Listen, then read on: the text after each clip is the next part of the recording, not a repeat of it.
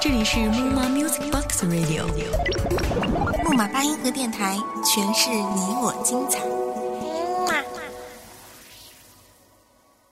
我是程东，我是程东，我是程东，我在这里与你分享，我在这里，我在这里与你分享每一段声音，每一段声音。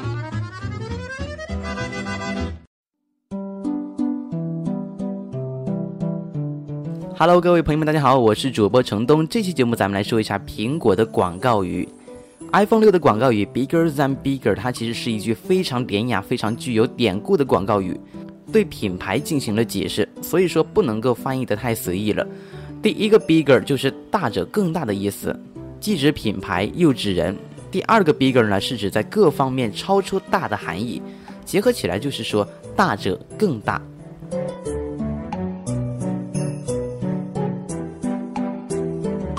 像这种典故式的表达，在咱们中国文化当中也是有的。就比如“大器晚成，死者为大”，这里面的“大”就不能够简单的翻译为“大块头”。这个“大”的含义是对人，也是对生命的尊重，对他一生的成就的尊重。回到 iPhone 六来说，你可以完全把它当成是一个大人物。很显然，他就是一个大人物。但是这位大人物的大，他不是体积的大，而是在品格、才华、气质、为人等方面表现得更加大气。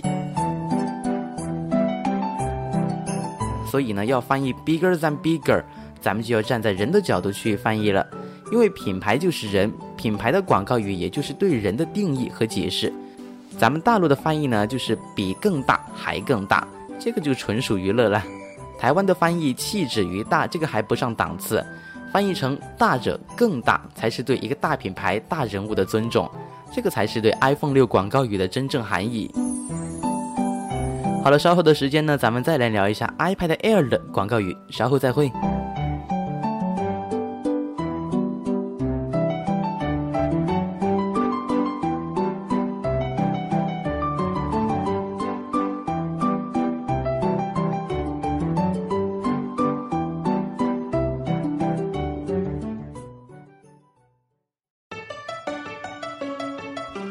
Hello，各位好，欢迎继续回来，咱们来聊一下 iPad Air 的广告语吧。